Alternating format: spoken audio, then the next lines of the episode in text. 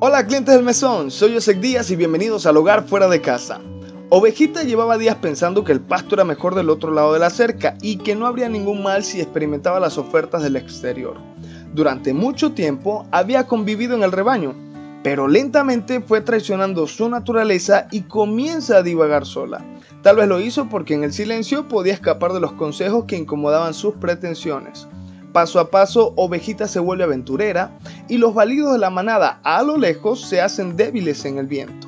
Ella está disfrutando su nueva vida y su convicción más fuerte es que puede hacer lo que quiere. Sin sentir el tiempo, le llega la noche. De pronto unos gramos de miedo la invitan a que regrese a la fogata del pastor, pero ella se convence de que puede lidiar con eso. Sin embargo, esa fría noche la sintió eterna. Ya de mañana el hambre la despierta, pero no sabe dónde comer. Extrañó al pastor que siempre sabía encontrar los lugares correctos para saciarla.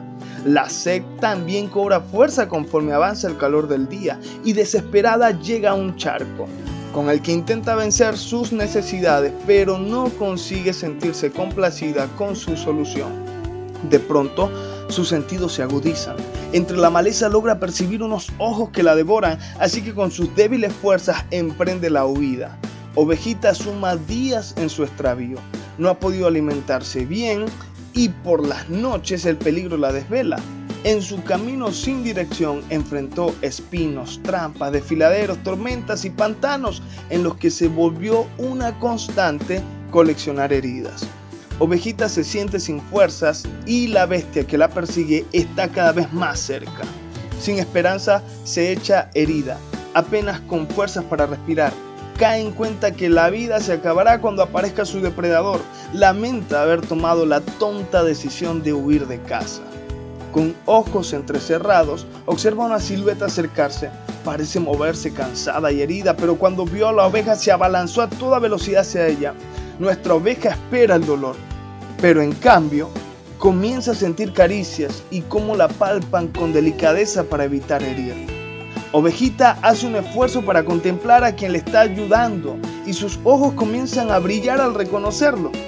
Era Pastor.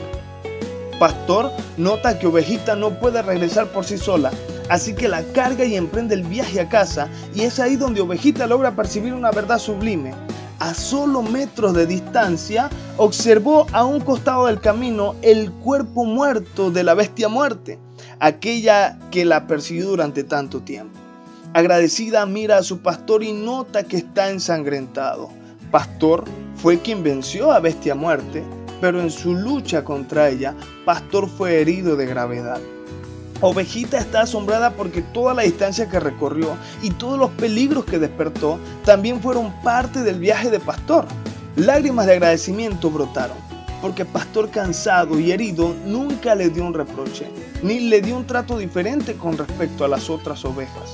Pastor, ignorando todas las consecuencias que recibió por los actos de Ovejita, solo sonríe, solo ama. Él está feliz porque aunque los riesgos eran muchos y era una misión imposible encontrar a Ovejita, él siempre pensó en ella con mucha esperanza. Ahora estaban juntos y aunque les resta camino para llegar a casa, Ovejita ya está salvo y llena de amor.